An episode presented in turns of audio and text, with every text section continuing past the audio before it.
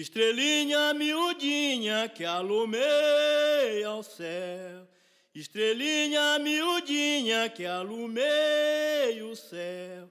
Essa turma de Apolônia que faz o sereno cair na copa do meu chapéu. Essa turma Boa tarde, ouvintes, entusiastas da cultura popular.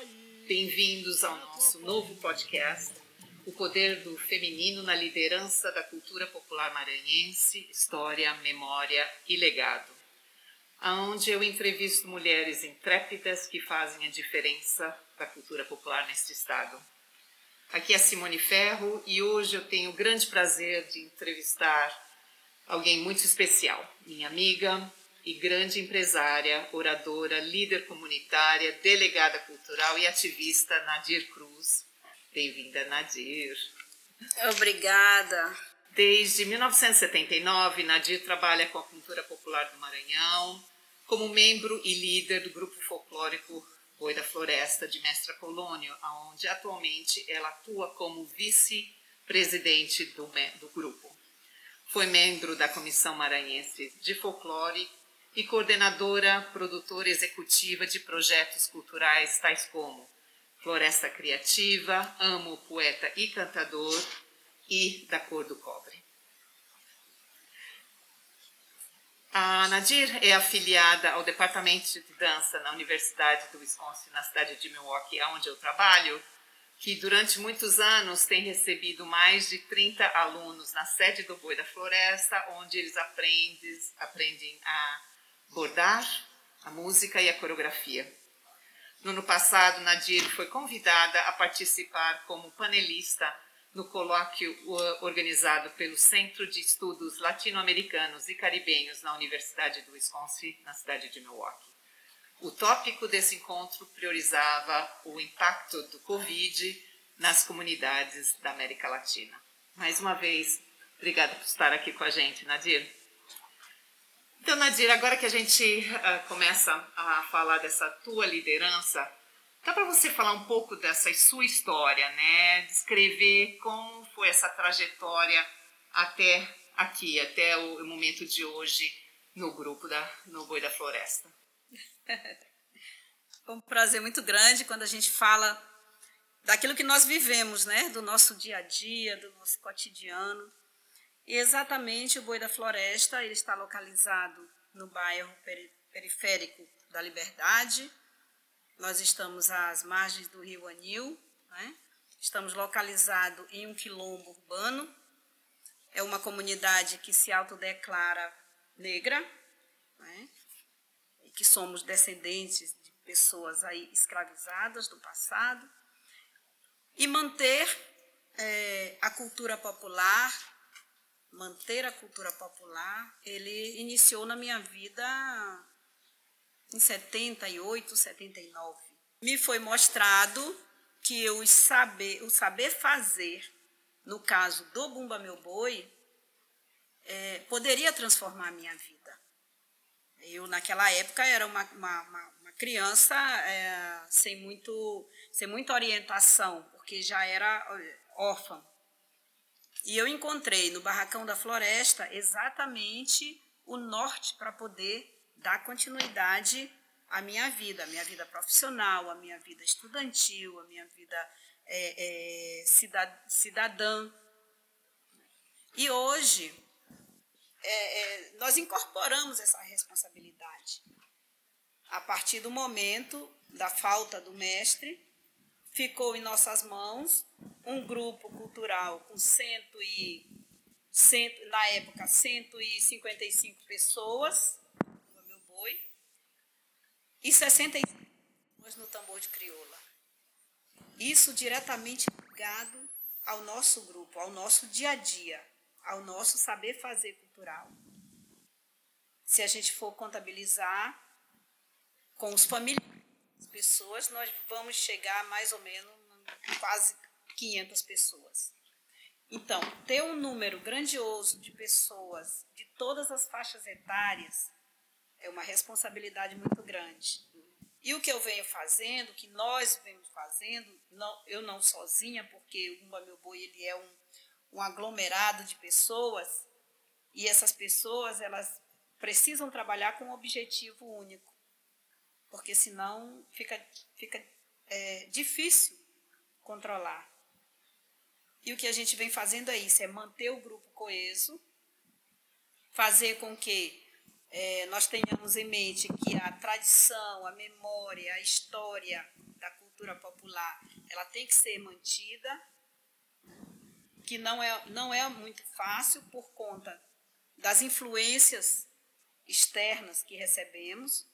Né? Todos os dias tem uma mudança, tem uma. Então, nós chegamos a um, a um objetivo de pensar como nós vamos atrair é, as pessoas para dentro do barracão. Como nós vamos fazer?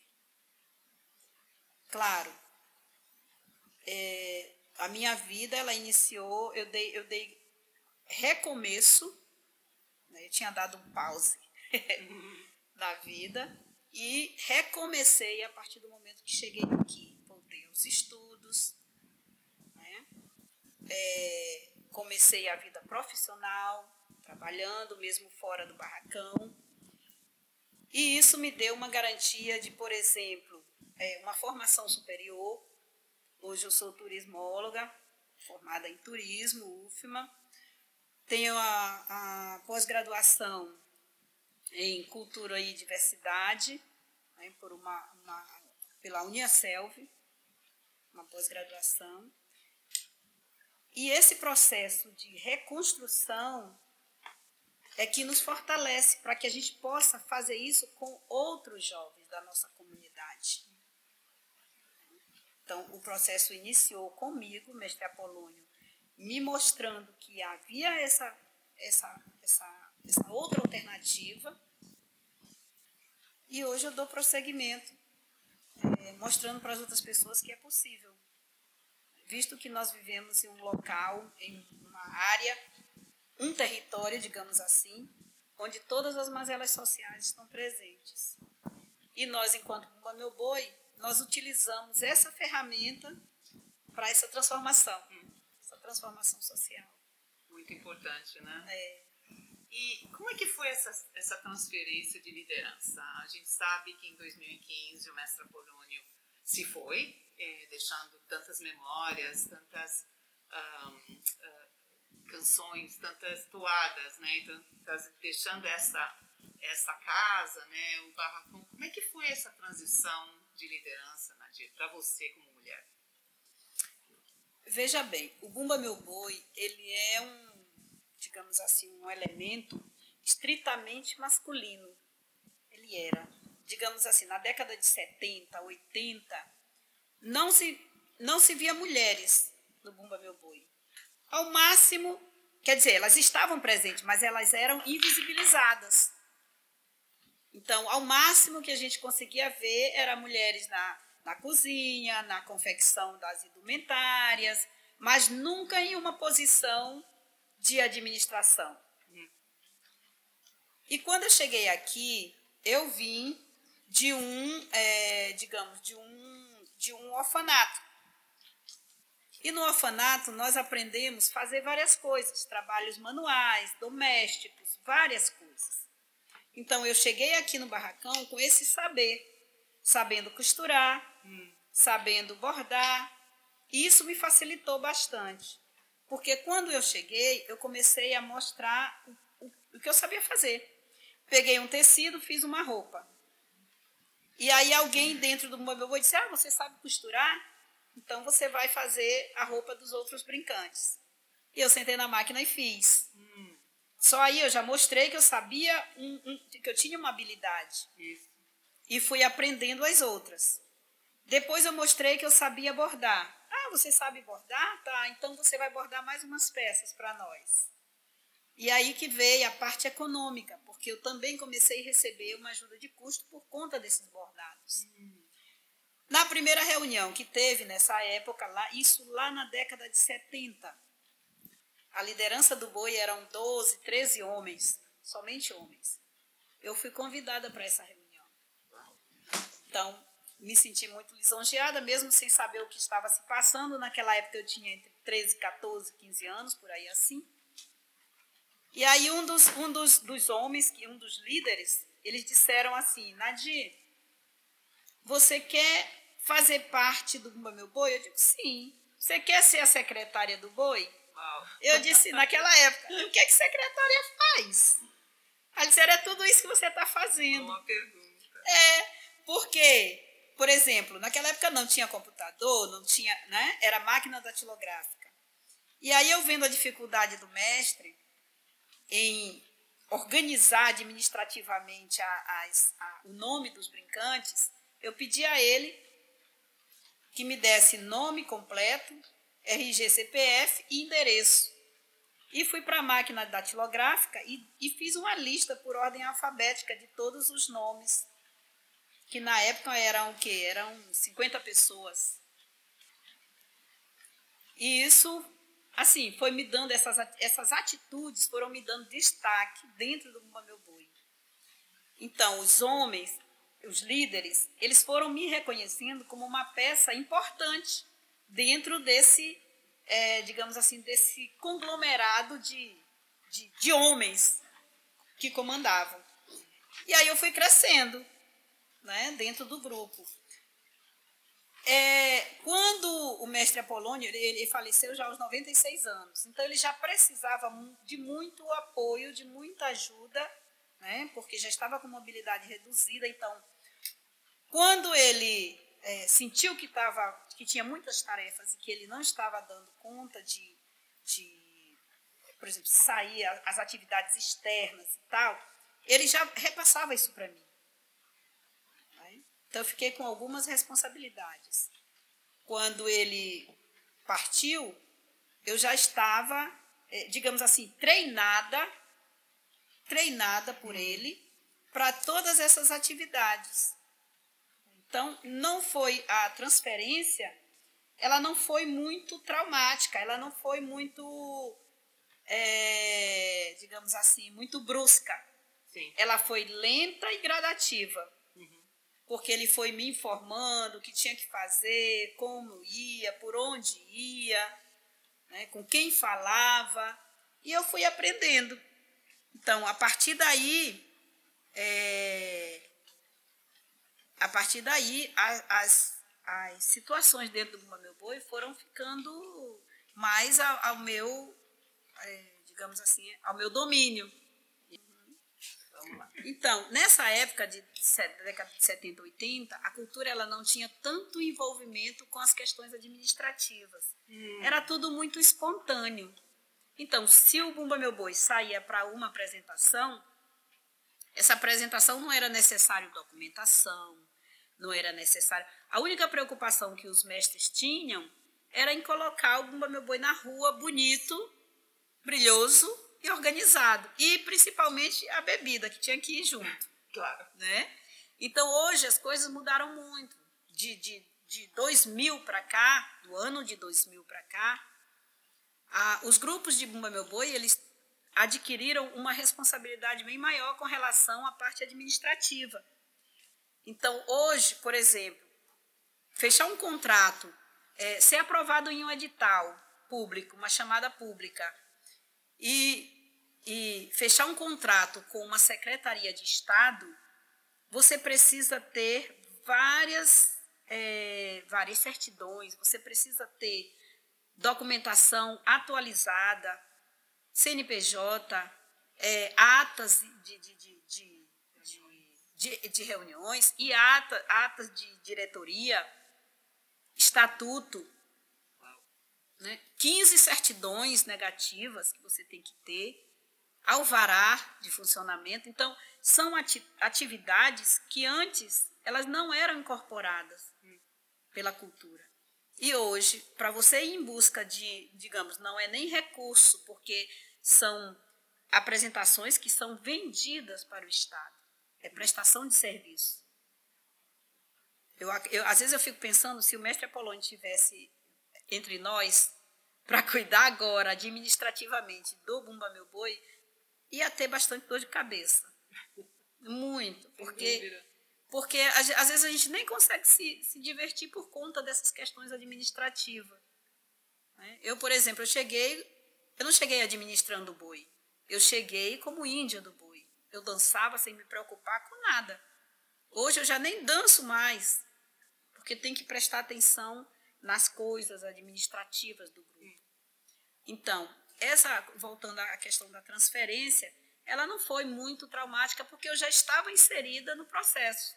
Né? Ele foi, mestre Apolônio, é, é, ele, ele visualizou que eu teria a possibilidade e o jeito, o traquejo de fazer essa condução. Então, muita coisa ele já tinha é, me mostrado. Ele acreditou em você, sim, não é? Sim, sim, de, de colocar, um olhar, continuar com essa herança, né? É, e um olhar muito clínico que ele teve.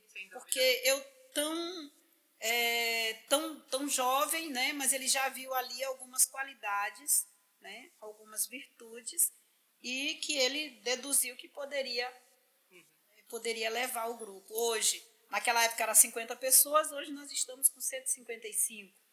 Então o grupo cresceu bastante. Sim, sem né? dúvida. E essa, essa posição de liderança, né, você falou dessa responsabilidade como administradora, mas eu sei que você faz muito mais do que isso. É conselheira, você é líder dessa comunidade. Conta pra gente um pouco dessas responsabilidades que você tem como uma pessoa que é, que é chave, né? uma pessoa que, que é reconhecida ah, pela comunidade. É, isso foi acontecendo com o tempo, né? Com o tempo, ah, você desenvolve algumas, alguns trabalhos, algumas atividades e a comunidade começa a te reconhecer.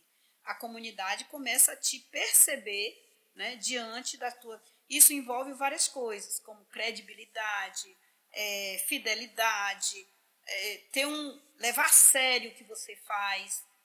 Né? Então, aqui, o boi hoje, como eu vinha dizendo, ele não é somente um entretenimento. Claro que é, nós procuramos trazer o bem-estar para a comunidade. Porque hoje quem participa do Boi da Floresta, 90% é da nossa comunidade. A maioria, se você percorrer aqui a vizinhança, quase todos são do Bumba Meu Boi. Então, o fator agregador, eu acredito que tenha sido o fator principal. Porque aí a credibilidade aumenta. Isso não me deixa envaidecida, muito pelo contrário, me deixa preocupada. Imagina. me deixa preocupada, porque tem várias, assim, várias, várias, é, envolve várias coisas. Né? Você tem que ter um cuidado com a imagem, você tem que ter um cuidado com o próximo. Por exemplo, nós temos uma ligação direta com alguns setores do poder público que no momento de dificuldade de algum, de algum morador da comunidade, a gente tem que recorrer ao, ao poder público, porque os nossos braços, digamos assim, são curtos enquanto cultura popular. Nós não conseguimos resolver tudo, mas nós tentamos. Sem dúvida. Tentamos, mas não conseguimos tudo. Né? Então, você, você como líder comunitário, você consegue passear como advogado, você consegue como psicólogo, você consegue ação social. Então, assim, é, questão de saúde. Né? Às vezes, o barracão é a referência de quem está com problema. Essa semana mesmo, nós tivemos aqui um vizinho, faleceu, não, uma vizinha aqui, primeiro, mora aqui atrás, faleceu. A primeira casa que os filhos vieram buscar apoio e perguntar se a gente tinha como deslocar o povo no ônibus para levar todo mundo junto até o, a, o cemitério, uhum. foi aqui. Então, esse tipo de, de trabalho, ele não é ele não é externado, né? mas é assumido pelo Bumba Meu Boi, não que eu diga, olha, você vai lá em casa buscar o... Não, a pessoa vê no Bumba Meu Boi aquela credibilidade. Outra coisa, por exemplo, um brincante nosso, Nelson, estava jogando bola na praia, num momento de diversão, deu um chute errado, quebrou a perna. Quebrou a perna. E aí eu tô aqui na sede do boi, o telefone toca, é o bombeiro me comunicando que está levando ele para o hospital é, e que ele tinha fraturado a perna. Aí eu, não, tudo bem, já estou indo lá, vamos ver o que, que a gente pode, como a gente pode, primeiro vou avisar a família e depois vamos ver. Quer dizer, aí eu me pergunto, por que não foi avisado primeiro a família? Olha o tamanho da responsabilidade. Não é? Quer dizer, primeiro, a primeira coisa que ele pensou foi no boi. Foi no, na família do boi. Então, isso só aumenta a nossa responsabilidade com relação ao nosso ao nosso povo. Né? E é uma coisa que, é, que acontece na prática. Isso não é teoria, isso não está escrito em nada. Isso faz parte da, digamos assim, da, do intestino do meu povo, do dia a dia. Né? E, e, você falando dessa credibilidade, né, eu assumo que isso também são um, fontes de sucesso é, o sucesso, o sucesso ele está interligado aos desafios, né? Existem alguns desafios aqui na nossa associação. Veja bem, cultura popular não trabalha com, com recursos financeiros a, a, a, a grosso modo. Né? Nós estamos sempre no vermelho. Sempre. Mas, é, a partir do momento que nós conseguimos um jovem, colocar um jovem no mercado de trabalho, Lembrando que esse jovem veio de uma periferia, de uma vida não é? de utilização de substâncias químicas, que dava trabalho para a sociedade. E nós conseguimos recolocar esse jovem diante da sociedade para ele andar de cabeça erguida, né? ou até mesmo no mercado de trabalho. Ou indo mais simples, é, fazendo dele um, um, um profissional, um artesão, do bordado. Isso para nós é um caso de sucesso. É sucesso. Desafio, de, quando eu olho isso, quando a gente consegue ver, a gente consegue entender que ali está todo o lucro do nosso trabalho. Está bem ali. Ao passo que também nós temos as, as inoperâncias, digamos assim. A parte triste da história quando, por exemplo, nós estamos é, aqui e aí chega a notícia que algum jovem tombou. Tombou. Né? Partiu. Então, aí nos mostra, naquele momento, que a gente tem que parar para refletir e ver que não, nós não fizemos tudo do jeito que deveria ser. E, e nessa, nessa, nessa experiência tua, né, de, de sucessos e desafios, a gente uh, olha para você como uma líder e todo líder precisa de ajuda. Né? Uh, com quem que você conta para esses momentos difíceis? Eu sei que você tem um grupo que está sempre aqui, sempre dando apoio. São eles que te ajudam? Quem são essas pessoas?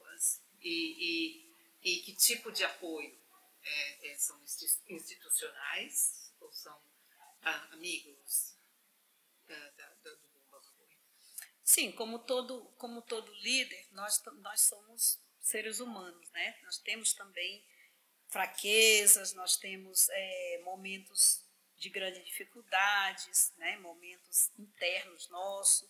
E esses momentos, eles são, digamos assim, é, eles são acalentados, nós temos o coração acalentado pelas, pelos amigos, não vou dizer para você que 100% das pessoas são amigas, não é?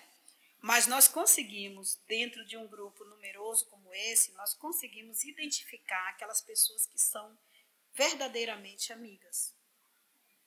Porque o amigo, é, eu costumo dizer que o amigo, é, se você está numa dificuldade, até teu inimigo te ajuda. Mas você quer ver quem é seu amigo mesmo é quando você está bem né? Aquele que bate palma quando você ganha, digamos aí, na Mega Sena, acumulada. Então, esse é teu amigo. e nos momentos difíceis, a gente consegue é, pedir ajuda para as pessoas do próprio grupo, para algumas. E nós temos pessoas, nós não temos, digamos assim, apoio institucional nós temos é, amigos do Bumba Meu Boi. São pessoas de várias áreas que, de forma espontânea, né, nos dão apoio emocional né, e outras pessoas nos dão apoio financeiro, digamos, para a manutenção de, de esse, essa, essa instituição pequenos apoios que, quando eles são colocados nos lugares corretos, dá certo. Dá certo. Né? É interessante porque eu, eu, vejo que essa, essa, esse aspecto de liderança né, que, você, que você traz nessa vivência toda, ela, elas são sedimentadas pelas suas qualidades, né?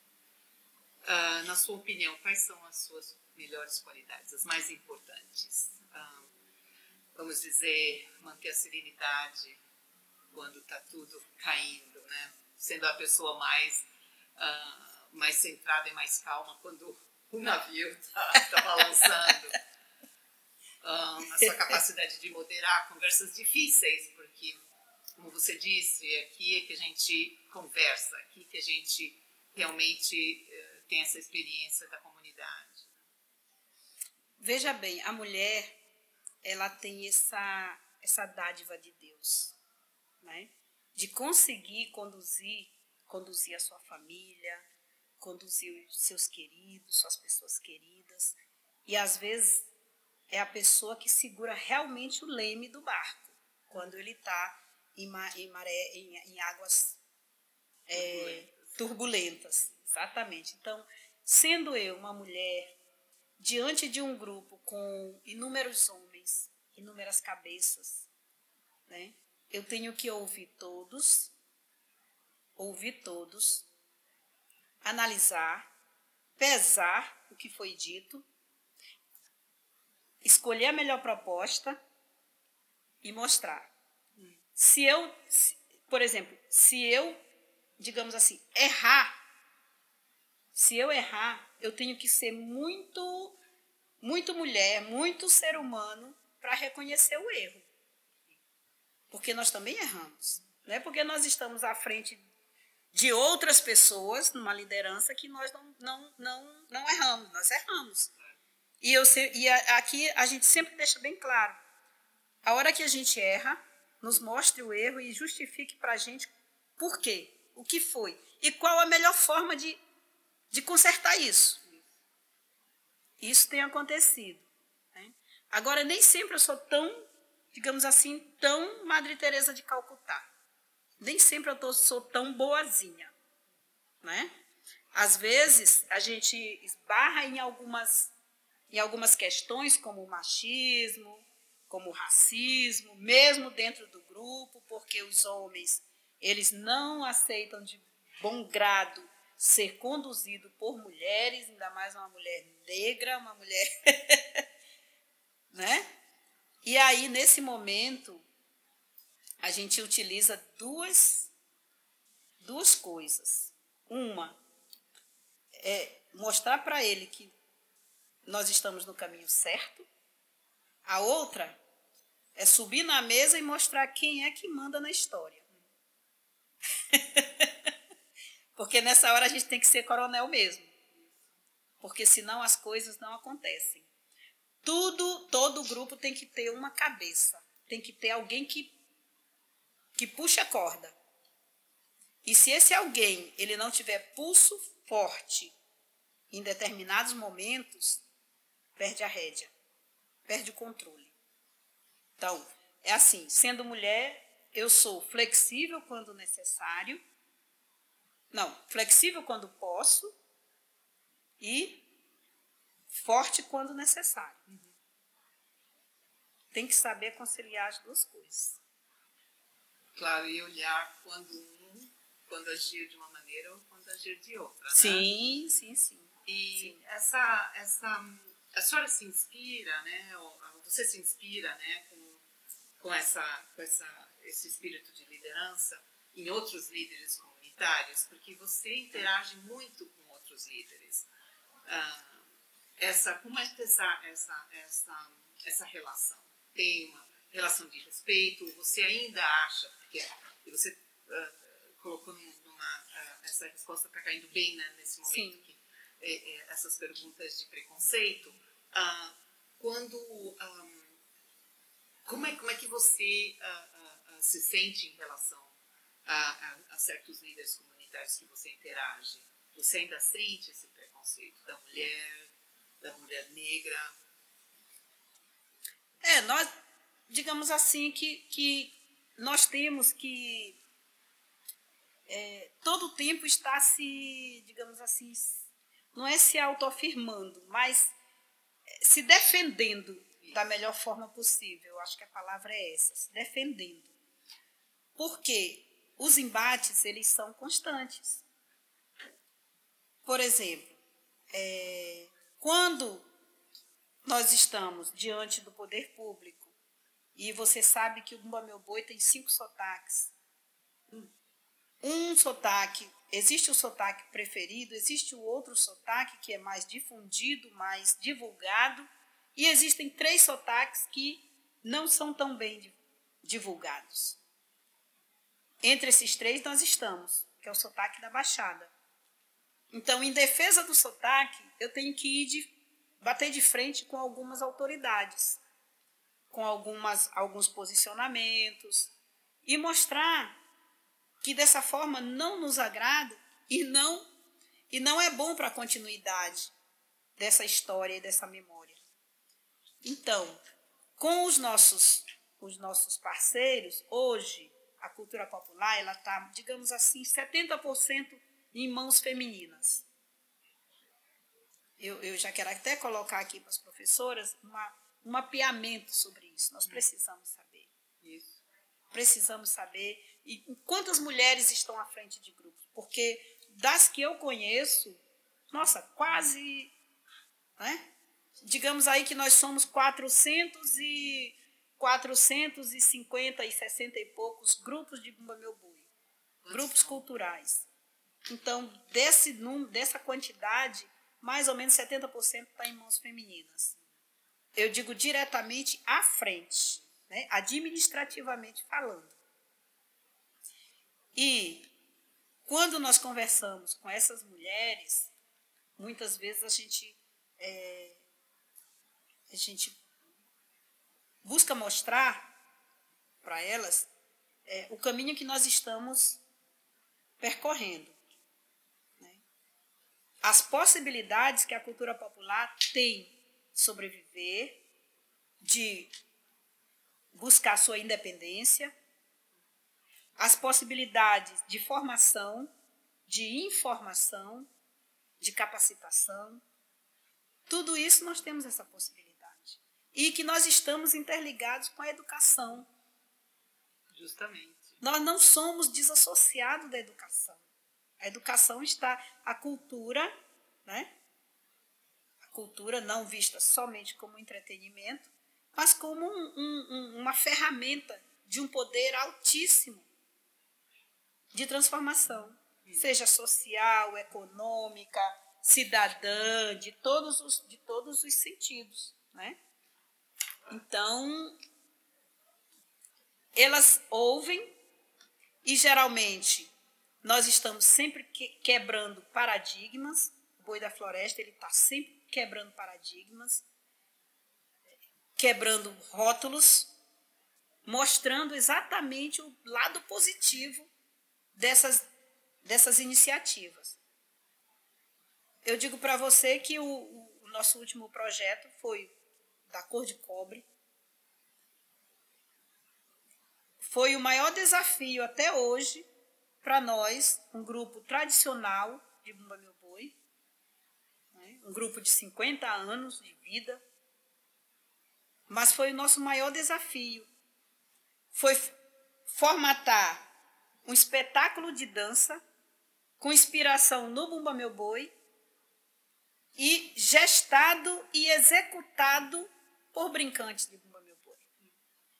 Né? Onde tinha, nós tínhamos 52, 52 atores e atrizes, e esses atores e atrizes é, são do corpo de baile de alguns grupos culturais, mas não são, digamos assim, como é que eu digo? É, pessoas saídas de academias de dança, pessoas com, é, como é que diz? Com certificação oficial de atores. E nós conseguimos fazer.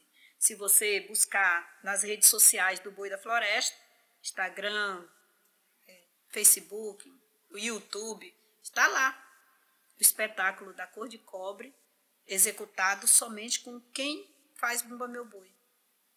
Foi um desafio muito grande. Né? E um sucesso. E um sucesso absoluto.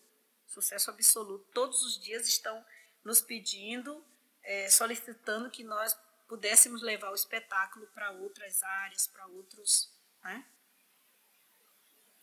E um, você falou que, essas, que hoje um, 70% dos grupos que trabalham com cultura popular têm um poder feminino. Uh, quais são as, as, as contribuições dessas mulheres, além da cultura popular, de estar trazendo isso ao público, além de estar uh, gerando uh, renda para os grupos, além de estar fazendo todo esse trabalho social que você faz? Quais são essas contribuições para o Estado? Você acha, opinião? Olha, contribuição para o Estado é. Eu acho assim, nós temos muito potencial, tem um potencial enorme. O que precisa são políticas públicas voltadas, políticas públicas voltadas para esse fim, para esse determinado fim. E, essa, e essas políticas públicas, elas só podem ser viabilizadas através da, digamos assim, do conhecimento das pessoas daquele segmento. Então, nós sentimos falta hoje, e acreditamos que no futuro bem próximo vai acontecer, de nós termos fazedoras de cultura, mulheres, lá, nas decisões do legislativo, do executivo, porque enquanto isso não acontecer, é, quem está lá não conhece o que acontece nos barracões de Boi. Não conhece as necessidades. Eu creio em Deus que logo, logo irá aparecer alguém para defender esse segmento. E o nosso papel aqui é o quê? É mostrar para essas mulheres essas possibilidades. Né? Por exemplo, nosso, nosso, no nosso boi, nós trabalhamos o quê? Nós trabalhamos o turismo, nós trabalhamos a educação, nós trabalhamos o intercâmbio, nós trabalhamos a capacitação, a cidadania, nós trabalhamos a inclusão digital, porque nós temos um centro de informática, nós temos uma biblioteca que trabalha a, a, a leitura e a, re, e a iniciação alfabética das crianças. Então, quando nós trabalhamos todas as faixas etárias dentro do Bumba Meu Boi, isso não fica fechado somente para quem brinca boi. É para a comunidade toda. Então, dentro do Bumba Meu Boi, nós temos o quê? Um personagem Kazumba. Essa Kazumba, ela é, ela é uma pedagoga. E essa pedagoga vem ensinar para as crianças um pouco de pedagogia educacional, né? Mas trazendo para o viés cultural mostrando que há essa possibilidade. Né? O que é que falta? Políticas públicas voltadas para a educação cultural. Né? Ou, se não for, digamos, na mão, que seja na contramão, que leve a cultura para dentro da escola. né? Isso que falta. E, esse é o nosso papel, é mostrar para elas essas possibilidades. Claro. E, e, como essa, essa, essa, essa posição de, de liderança tua hoje, uh, o que, que você diria para as, as que estão chegando? Essas mulheres que estão começando, estão herdando essa, essa cultura uh, popular nas mãos dela, delas. Sim. O que, que você, quais são seriam os seus, os seus conselhos para elas? Olha, a primeira coisa que eu gostaria de dizer é que se elas pensam um dia em ficarem milionárias, É importantíssimo que elas procurem outro ramo de atividade. Porque esse aqui é o que menos mexe. Tá entendendo? Mas quero dizer também para as que estão chegando, para as mulheres, que é muito interessante e, e assim, é, é importante demais a contribuição delas no que diz respeito à manutenção. Hoje nós, nós que fazemos cultura popular, nós somos guardiões desse bem imaterial, né? E que recentemente foi titulado aí Patrimônio Material da Humanidade. Somos guardiães. E que elas venham é, com esse pensamento de manter a memória, a história. Você vê, você tem acompanhado o nosso trabalho para a construção do Memorial Apolônio Meloni. É uma luta de anos e anos. Mas nós vamos chegar lá. Um dia a gente consegue. Então, a luta é árdua, constante, contínua, né? Menina, esse cachorro. Nós estamos aqui com a presença do Beethoven. É, é verdade. Beethoven! É. Então, assim, com, com, com, é, com o objetivo principal de manutenção, né, nós estamos, assim, no momento, é, vivendo um momento diferente. Esse momento, ele, ele, ele vem nos mostrar muitas coisas, em todos os sentidos, para que haja essa, essa manutenção as pessoas que são, estão envolvidas nesse processo, é, elas, eu sinto que elas dependem de quem nós somos. Isso. Você vê, eu vou lhe dar aqui como exemplo, nós estamos em um, um bairro onde é, as substâncias estão aí presentes. Se eu disser para você, ah, no boi ninguém usa, usa mas eles têm um respeito de não usar dentro da casa. Tá entendendo? Por quê? Porque eles sabem que nós trabalhamos na contramão. Nós não queremos esse uso. Tá entendendo? Então, por conta disso, os organismos de segurança, os policiais, tudo, conhecem o nosso trabalho. E isso só nos fortalece. Né? Só precisamos agora das medidas mais, digamos assim, é, mais firmes com relação a essa manutenção. Né? E sonhos? Sonhos, Nadir, pro, pro grupo? Ah, eu espero, eu sonho todo dia em ter alguém que, que queira pegar essa batata quente, né? Porque, assim, chega a ser um sacerdócio.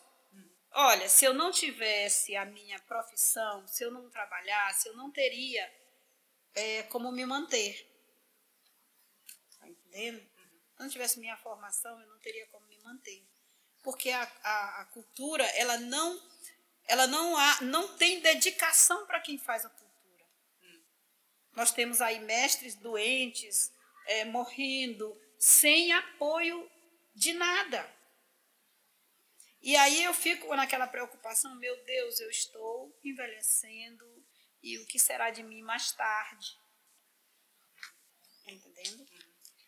E já fico também buscando um alguém, um olhar, alguém que tenha alguma algumas qualidades que eu já possa ir passando alguma coisa. Porque nós sabemos que nós estamos de passagem. Graças a Deus nós temos aí duas pessoas que já estão assim demonstrando o interesse, porque também tem uma coisa muito importante. Se você não pode entrar em um grupo pensando que já vai ficar com a, a, a digamos, a carteira, a porta-cédula cheia, né? Você tem que pensar que realmente um, um grupo como esse, ele, move, ele tem uma movimentação financeira, mas é dele é dele, é de quem faz, não é seu. Ali você é um gestor. E isso é preciso procurar muito bem procurado. Por essa conversa Sim. gostosa, por todo esse conhecimento, essa sabedoria e por todo esse trabalho que você faz com o Duba Meu Boi da Floresta aqui na comunidade da Floresta e por toda essa cultura popular do Maranhão. Tá? É verdade. Obrigada. Que agradece pela oportunidade. Né? nós estamos aqui sempre para falar do que, do que nós vivemos. Né?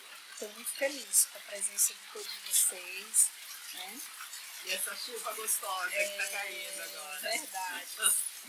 São pessoas queridas e que vêm nos ajudando a justamente fazer essa manutenção, né? Fazer essa manutenção, que não é muito fácil. Mas é, é gostoso de viver. É. Muito bom. Obrigada a você.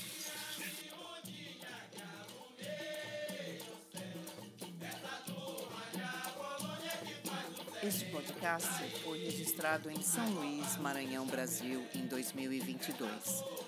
A equipe técnica inclui a doutora Marilândia Abreu, professora do Departamento de Sociologia e Antropologia da Universidade Federal do Maranhão. O doutor Meredith W. Watts, professor emérito da Universidade do Wisconsin em Milwaukee, nos Estados Unidos. A doutora Mundi Carmo Ferretti, professora emérita da Universidade Federal do Maranhão, Heriberto Nunes, Reinilda Oliveira e os alunos João Victor Campelo e Roberta Chiuli. E eu, Simone Linhares Ferro, professora de dança na Universidade do Wisconsin, em Milwaukee. A composição musical deste podcast é de mestre Polônio Melônio e cantada por Gilberto. Este podcast faz parte de uma pesquisa apoiada pela Fulbright Brasil – pelo Departamento de Dança e pelo Centro de Estudos Latino-Americanos e Caribenhos, ambos pela Universidade do Wisconsin, em Milwaukee, nos Estados Unidos. Um forte agradecimento a todas as mulheres e as comunidades que participaram deste projeto. E a você, por apoiar o nosso trabalho e a cultura popular do Maranhão. Até breve essa turma a Polônia que faz o sereno cair.